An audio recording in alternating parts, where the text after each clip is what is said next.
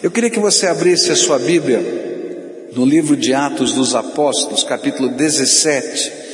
Atos dos Apóstolos, capítulo 17, versículos 22 a 31. Nós temos estudado esse capítulo, a gente falou sobre a reação que as pessoas tiveram à palavra de Deus e falamos da reação que tiveram a este sermão em especial. E esse sermão de Paulo, lá no Areópago de Atenas, ele tem como propósito nos ensinar quem é o Deus que nós adoramos. Quem é Deus? Quem é esse Deus? E Paulo então vai diante daqueles filósofos, diante dos homens daquela cidade, e ele diz: Olha, eu vim aqui anunciar para vocês um Deus que vocês não conhecem que vocês fizeram um altar para ele chamado Deus desconhecido, mas eu o conheço, e eu vim dizer para você quem é esse Deus que vocês não conhecem. E assim está escrito nas Escrituras. E então Paulo levantou-se na reunião do Areópago e disse: Atenienses, vejo que em todos os aspectos vocês são muito religiosos.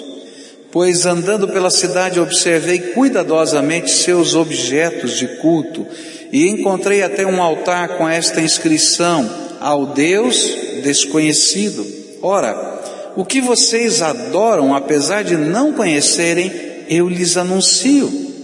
O Deus que fez o mundo e tudo que nele há é o Senhor dos céus e da terra e não habita em santuários feitos por mãos humanas. Ele não é servido por mãos de homens, como se necessitasse de algo, porque Ele mesmo dá a todos a vida, o fôlego e as demais coisas. De um só fez Ele todos os povos, para que povoassem toda a terra, tendo determinados tempos anteriormente estabelecidos e os lugares exatos em que deveriam habitar. Deus fez isso para que os homens o buscassem e talvez tateando pudessem encontrá-lo, embora não esteja longe de cada um de nós. Pois nele vivemos, nos movemos e existimos, como disseram alguns dos poetas de vocês, também somos descendência dele. Assim, visto que somos descendência de Deus, não devemos pensar que a divindade é semelhante a uma escultura de ouro, prata ou pedra, feita pela arte e imaginação do homem. No passado, Deus não levou em conta essa ignorância, mas agora ordena que todos em todo lugar se arrependam, pois estabeleceu um dia em que há de julgar o mundo com justiça, por meio do homem que designou e deu provas disso a todos, ressuscitando-o dentre os mortos. Nessa hora, Pai, eu quero te pedir, revela a tua presença outra vez entre nós e aplica, Pai, a tua palavra ao nosso coração.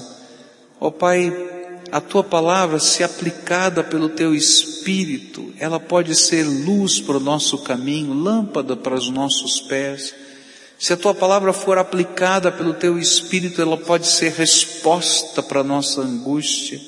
Se a tua palavra for aplicada pelo teu espírito, ela pode ser salvação para a nossa alma. Ó oh, Jesus, revela a tua presença e aplica, Senhor, a tua vontade, a tua palavra a nós. É aquilo que oramos em nome de Jesus. Amém e amém.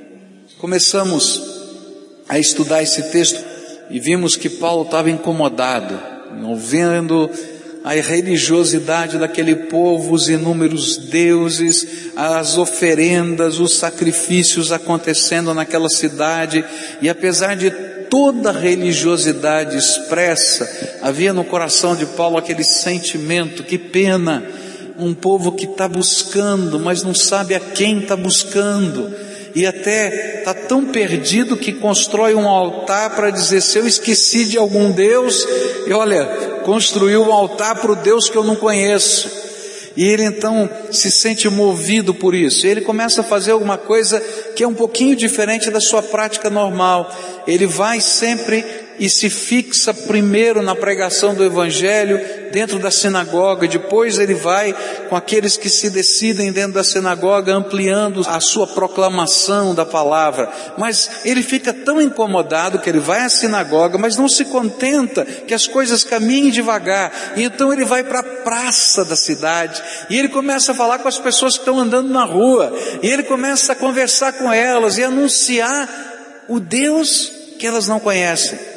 E por causa disso, então, ele vai parar no Areópago de Atenas. Está todo mundo lá querendo saber qual é a novidade.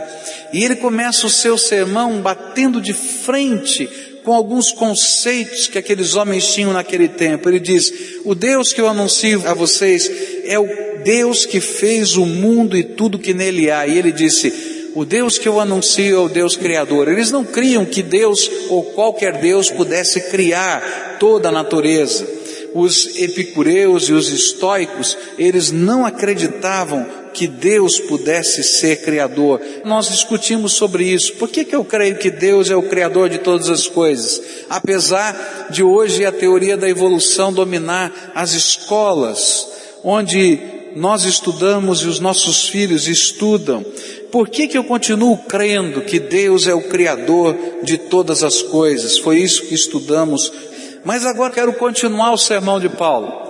E Paulo diz assim: a natureza desse Deus, esse Deus que nós cremos, quem Ele é, Ele é o Criador de todas as coisas, mas Ele é mais. E ele acrescenta no verso 24: Ele é o Senhor dos céus e da terra. Ele não é apenas o Criador, mas Ele é o Senhor dos céus e da terra. No passado, no começo do iluminismo, uma das teorias que começou a envolver o pensamento humano era a teoria deísta, ou seja, Deus é o criador de todas as coisas, nós aceitamos isso, porém, ele abandonou, ele largou toda a sua criação. E existem leis naturais que estão governando o mundo, e só isso é que governa a vida e a terra e o universo. As coisas não acontecem ou deixam de acontecer se não estiverem regidas por estas leis. E então, de uma maneira geral, a ideia era Deus criou e abandonou esse universo. Ele está cuidando dos problemas dele lá no céu e nós temos que descobrir como resolver a nossa vida aqui na terra. Cuidar das nossas questões, descobrir as leis naturais. É verdade, existem inúmeras leis naturais que Deus criou. Mas o que a Bíblia vai dizer vai de frente com essa filosofia deísta. Ele está dizendo para a gente que Deus não é apenas o Criador, mas Ele é o Senhor dos céus e da terra. Ele é o dono, Ele é aquele que regula, ele é aquele que está no controle de tudo que ele criou. Naturalmente, ele não precisa dizer, ó, oh, faz isso, faz aquilo, porque existem leis naturais, mas ele continua no controle de todas as coisas. É isso que a Bíblia está falando. E esse é o entendimento de toda a Escritura. Deus é o Criador dos céus e da terra, e Ele, pelo direito de criação, é o dono, o Senhor de todas as coisas. Agora, quando a gente chega nessa doutrina a respeito de Deus, isto mexe um pouquinho com o orgulho humano. Eu vou dizer até um pouquinho com a arrogância humana. Porque a arrogância humana é tremenda, a ponto de nós nos rebelarmos contra o nosso Criador e fugirmos da Sua presença, do Seu propósito na nossa vida, como se nós pudéssemos governar as coisas e determinar até a nossa própria vida. Eu às vezes viajo, sabe? Eu fico lendo a Bíblia e eu tenho uma imaginação muito fértil, tá? Então eu vou contar para vocês algumas coisas que passam pela minha cabeça. Às vezes lendo a Bíblia, né, e vendo a arrogância do homem, a postura do homem, né, eu imagino algumas coisas. O Deus que é criador dos céus e da terra, Senhor do universo, vem, fala comigo, fala com você, porque Ele toca o nosso coração, Ele nos ama, Ele não estava longe lá no céu, Ele se manifesta na nossa vida. E a gente que aos olhos do Criador, não sei que tamanho a gente tem, né? Eu disse que diante de toda a obra da criação, a gente é um serzinho microscópico, né?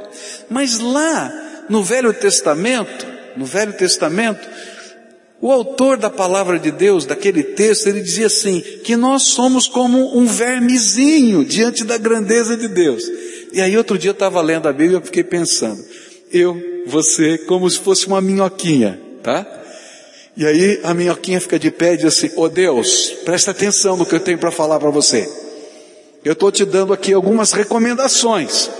E aí acho que Deus olhava para a minhoquinha assim, dizendo, ô oh, minhoquinha arrogante. Esse sou eu, esse é você. Quando a gente se rebela contra o propósito de Deus na nossa vida, os alvos do Senhor na nossa vida, e a gente não reconhece que Ele tem o direito, e Ele é, querendo ou não querendo, o Senhor de todas as coisas, inclusive da minha existência.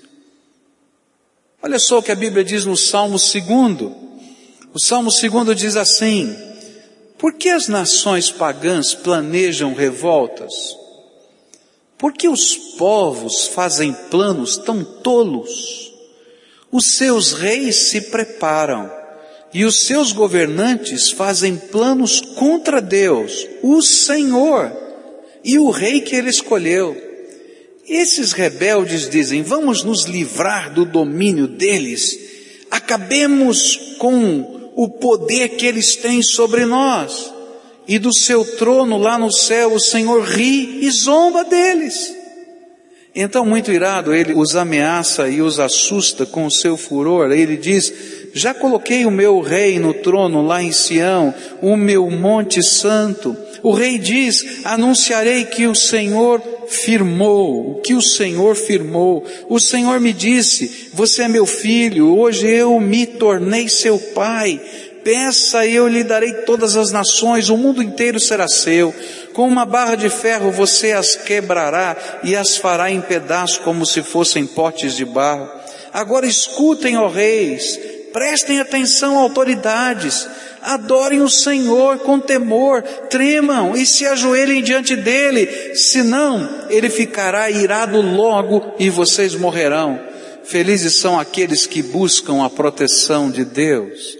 Eu acho tremendo, porque o que a Bíblia está nos ensinando é que uma grande tolice fugir, fugir de Deus como Senhor das nossas vidas. Não é difícil para muitos de nós cremos que Deus é o Criador, mas é muito difícil para tantos de nós nos colocarmos debaixo da autoridade de Deus e viver o senhorio, o comando, o propósito que Deus tem para a nossa vida. E às vezes a gente é como aquela minhoquinha, ou como os reis da terra que estão aqui colocados, dizendo, não, eu vou viver a vida do meu jeito, eu sou dono do meu nariz, eu faço o que eu quero. Querido, você não consegue nem viver o dia seguinte. Você não consegue nem viver o dia seguinte se Deus não colocar o sopro da vida em você todos os dias. Há vários anos atrás, um irmão aqui da nossa igreja me contou uma, uma experiência que ele teve. Já conhecia a palavra de Deus e o Evangelho, já conhecia os caminhos do Senhor, mas vivia uma vida meio tranquila, não é? Como se Deus ficasse lá longe no céu, ele aqui na terra curtindo a vida dele e Deus curtindo o seu céu. Até que num dia, era um dia de passagem de ano, ele sai com o seu carro e a sua esposa e eles vão para a casa do seu sogro. E eles estão saindo de casa para passar a passagem de ano com o seu sogro, com a sua sogra, com a família, tudo tranquilo. E de repente ele está dirigindo o seu carro e ele sente uma coisa quente batendo no seu peito. Instintivamente ele vai e coloca a mão no peito. E quando ele abre a mão tem um projétil, uma bala. Uma bala perdida que tem força para atravessar parte da sua camisa, mas não tem força para entrar no seu peito. E ela morre ali. E quando ele olha a bala perdida, quente, na sua mão, suas pernas começam a tremer, e ele encosta o carro no meio-fio, e ele começa a chorar, e ele começa a dizer assim: Mas que vida doida que a gente tem! A gente está no carro, a gente está indo para a casa do sogro e da sogra para passar o Réveillon juntos. E de repente uma bala parte no meu peito e eu não sei nem de onde ela veio, eu não sei quem atirou, eu não sei nada. Eu não tenho domínio sobre nada. Nada. Você não tem domínio sobre nada.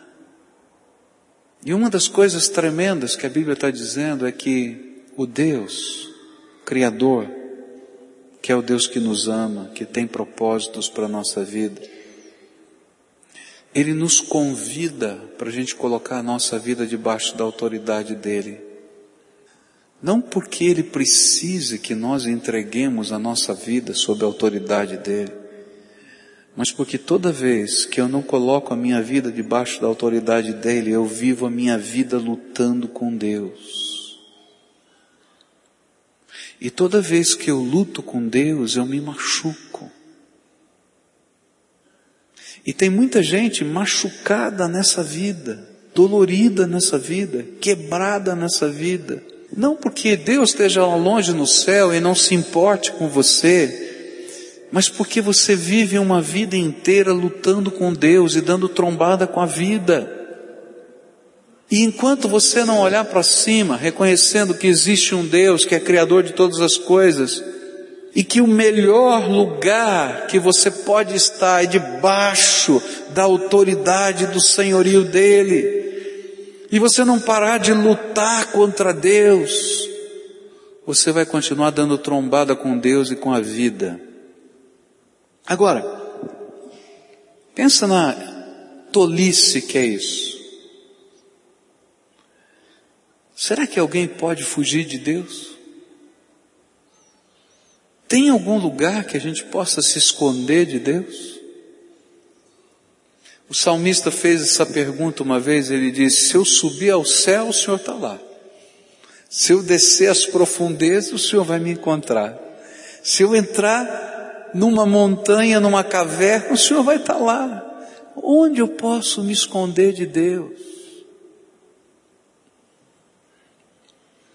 Que a Bíblia está tentando nos dizer que se eu não entendo, se eu não reconheço, se eu não coloco o meu coração na mão do Senhor para que Ele seja o Senhor da minha vida, eu estou lutando com alguém e eu estou lutando contra o Deus eterno e eu estou dando trombada com a vida. É uma grande tolice lutar contra a autoridade do Senhor. Quem pode vencer a Deus? E aí eu volto para a cena da minhoquinha. Você lembra da minhoquinha? Aquela minhoquinha de pezinho assim, empinadinha. A minha cabeça funciona assim. Eu vejo a minhoquinha empinadinha, cabecinha meio curvada e olhando assim, né? Nem sei se minhoca tem olho, mas eu sei que ela está olhando assim para Deus e dizendo, olha e tal. E, eu, e Deus olhando assim, que que é isso? Olha só, que negócio é esse? Você acha que dá? Mas é assim que nós nos portamos, lutando contra o Deus vivo, Senhor dos céus e da terra. É uma grande tolice não aceitar os propósitos de Deus. Porque quem é que pode alterar os propósitos de Deus? E a principal razão dessa tolice é que toda vez que nós fugimos, nós estamos rejeitando o amor daquele que, sendo o Senhor do universo, se inclina para nos abençoar. E talvez essa seja a maior de todas as tolices. O Deus eterno, Senhor dos céus e da terra, nos ama e se inclina para essa minhoquinha que é você, que sou eu, para nos abençoar. O Salmo 113 diz assim, quem é como o Senhor, o nosso Deus, que reina em seu trono nas alturas, mas se inclina para contemplar o que acontece nos céus e na terra? Ele levanta do pó o necessitado e ergue do lixo o pobre, para fazê-lo sentar-se com os príncipes do seu povo, dá um lar a estéreo e dela faz uma feliz mãe de filhos. Aleluia. Deus é o Criador, mas Ele é o Senhor de todas as coisas também. Verso 24 ainda diz assim, não habita em santuários feitos por mãos humanas, terceiro aspecto da natureza divina é que ele é espírito adorável, mas não controlável. E é isto que Paulo queria ensinar ao afirmar que ele não habita em santuários feitos por mãos humanas. Deus é espírito, ele é eterno, ele é grandioso, ele não cabe. Mas mais do que isso, mais do que isso, ele não pode ser controlado. Às vezes não é difícil para nós crermos na existência e na soberania de Deus, mas nós imaginamos que podemos contê-lo ou controlá-lo com a nossa religiosidade, como se ele fosse uma força com a qual nós aprendemos a lidar. Então, eu imagino que eu posso convencer Deus dos meus propósitos. Olha, se eu aprender a fazer a oração certinha, com as palavras certinhas, no tempo certinho, Ele é obrigado a me responder. E é interessante que tem algumas teologias que dizem isso, que Deus é obrigado a responder. A gente não entende, é doido. É aquela minhoquinha arrogante outra vez. Deus é o Senhor. Ele se compadece de nós. Ele tem misericórdia de nós. Ele nos ama, ele conversa com a gente como filhos.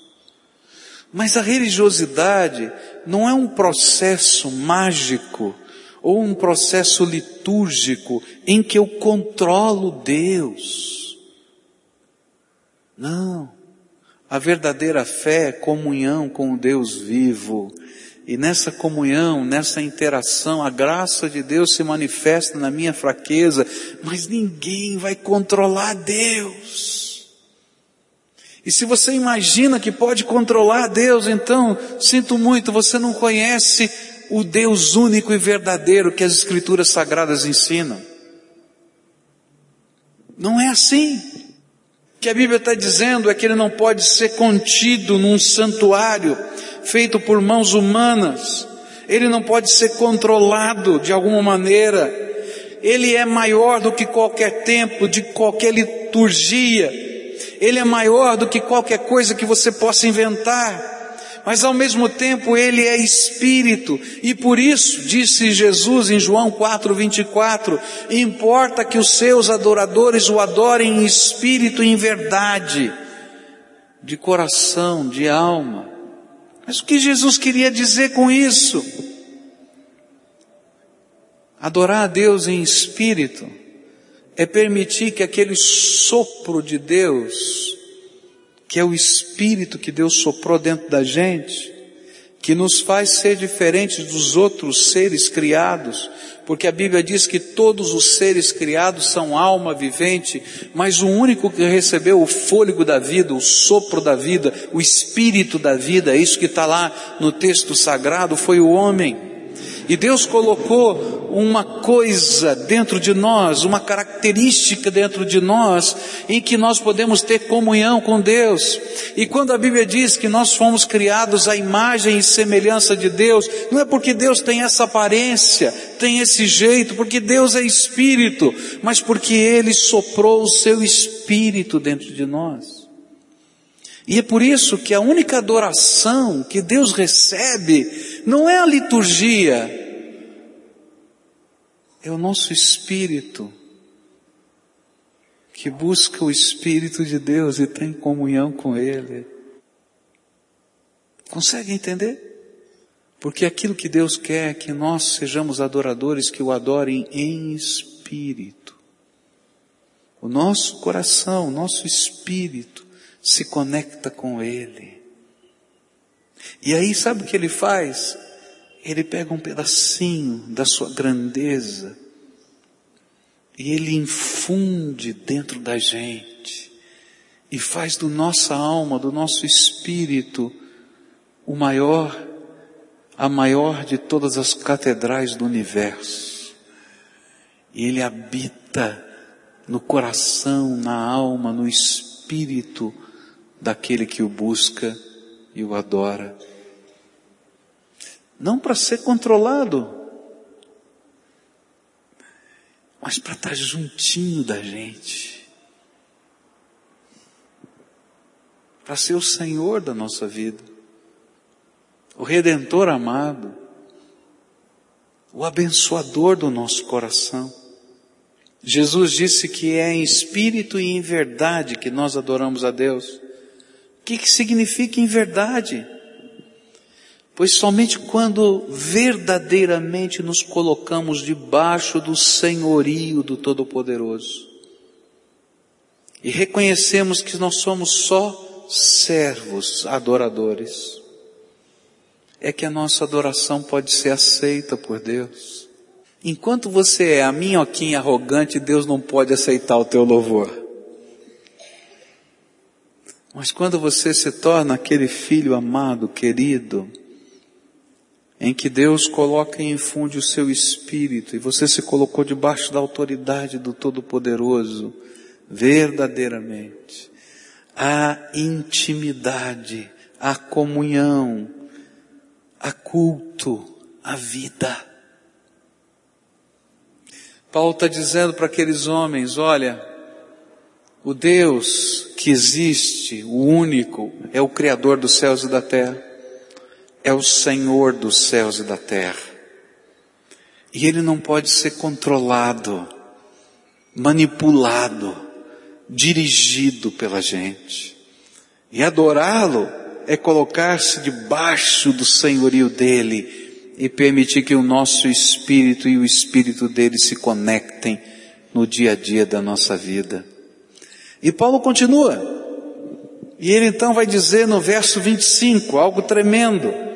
Ele diz assim: Ele não é servido por mãos de homens como se necessitasse de algo, porque Ele mesmo dá a todos a vida, o fôlego e as demais coisas.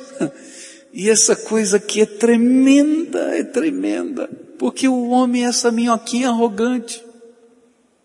E ele imagina que pode controlar Deus. E tem alguns que imaginam que estão fazendo um grande favor para Deus se são adoradores. Afinal de contas, já fui na igreja. Está pensando o quê? Fiz um baita de um sacrifício para ir lá na igreja para buscar o Senhor. Que é isso? Já é demais. Acham que estão fazendo um grande favor para Deus quando expressam algum tipo de bem nessa terra como forma de adoração. Ah, afinal de contas, eu já fiz uma caridade hoje. É para ele que contabilize lá, porque eu fiz um grande favor para o senhor lá, viu, entendeu? Como se Deus dependesse disso. E alguns que imaginam que deram o dízimo comprou a Deus. Está doido, está maluco, não entende nada. Deus não precisa de nada. Deus não precisa de nada. É isso que ele está dizendo. Naquele tempo, os homens imaginavam que quando adoravam a Deus e levavam um pouco de fruta, eles estavam dando comida para os deuses. Naquele tempo, os homens imaginavam que quando eles faziam uma oferenda de incenso, eles estavam dando energia para Deus lá no céu, porque de alguma maneira está faltando energia, então o incenso levava energia para o céu. Tem gente que imagina que ele pode dar energia para Deus com as suas orações. Querido, você não conhece Deus. Ele é o Todo-Poderoso. Senhor dos céus e da terra. E o que Paulo está dizendo, ele não precisa de nada. Ele é totalmente suficiente. Ele não precisa de nada. Então o que é a nossa adoração? E por que que Deus busca nossa adoração se ele não precisa de nada? E aí vem a coisa tremenda de tudo isso que Paulo está nos ensinando é que adoração, conhecer a Deus, é uma relação de amor e de intimidade.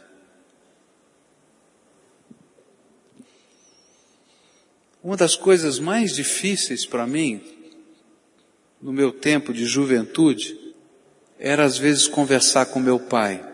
Meu pai separado da minha mãe, e num determinado momento da minha vida, por causa dos horários de trabalho meu e dele, a gente começou a se distanciar.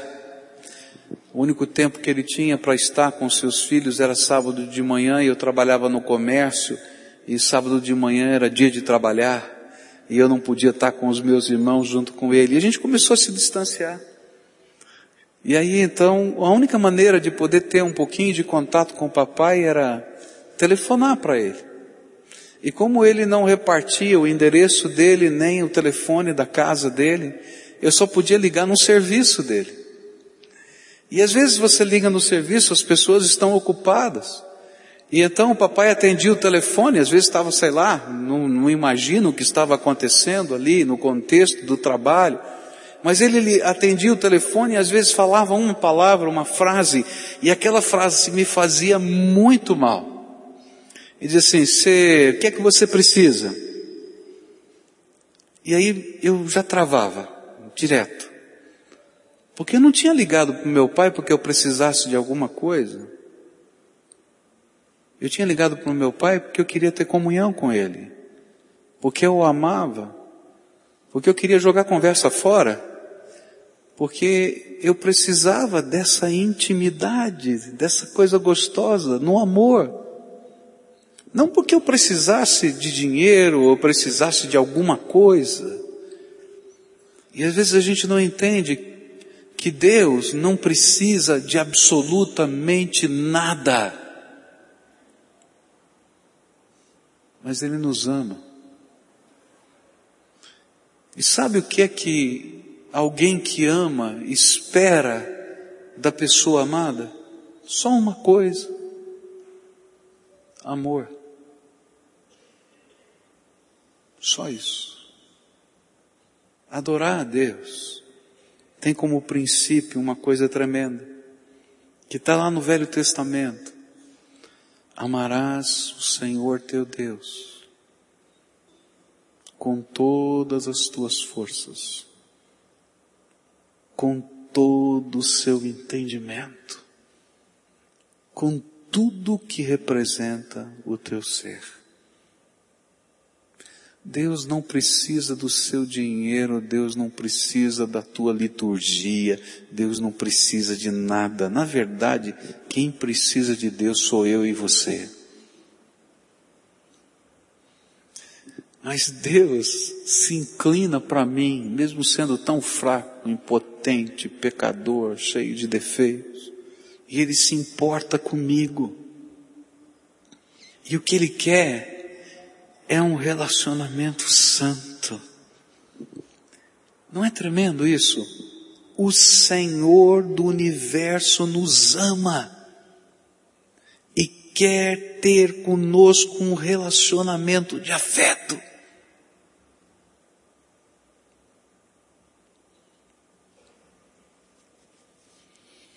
Eu tinha 14 anos de idade, não tinha nenhuma experiência de vida trabalhava numa corretora de seguros.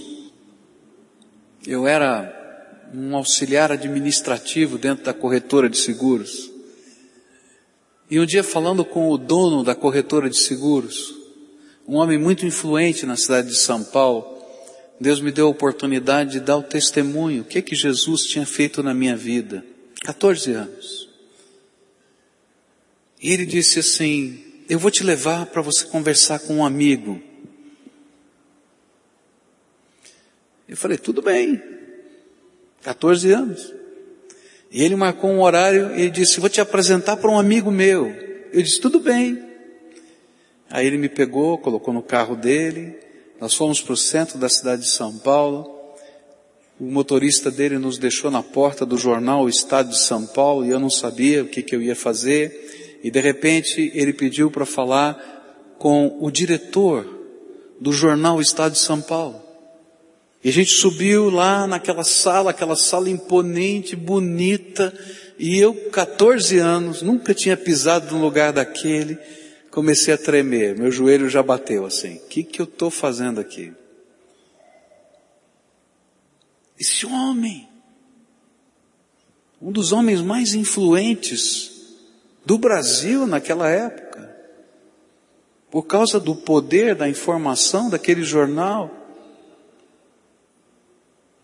e de repente ele me coloca numa cadeira, me apresenta e diz: Conta para o meu amigo o que você me contou. E aí eu comecei a quase bater os dentes. Sabe por que, que eu estou dizendo isso?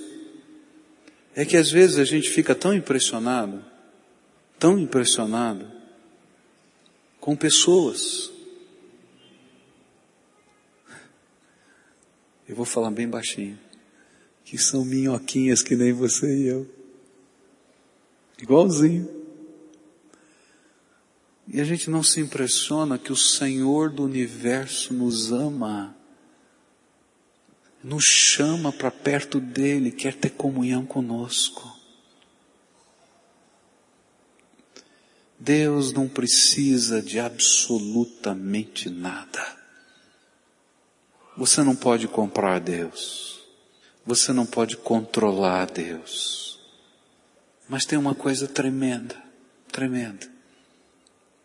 Esse Deus, o Criador dos céus e da terra, Senhor dos céus e da terra,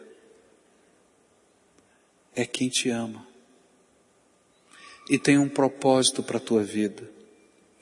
E a Bíblia diz que Ele te amou tanto, tanto, tanto, tanto, que um dia ele viu essa humanidade, essas minhoquinhas arrogantes, perdidos, machucados, quebrados, arrebentados pela vida. E ele amou tanto, tanto, diz a Bíblia, que ele se esvaziou da sua glória para caber na forma humana porque o infinito não cabe no finito, ele teve que se esvaziar da sua glória. Nasceu aqui entre nós Jesus Cristo, o Deus encarnado, o Deus conosco. E ele não veio fazer uma viagem de turismo, ele veio aqui para poder falar comigo e com você, para tocar o nosso coração e para dizer para a gente que tem uma esperança porque Deus nos ama, esse Deus eterno nos ama. E havia uma grande barreira que nos separava desse Deus eterno.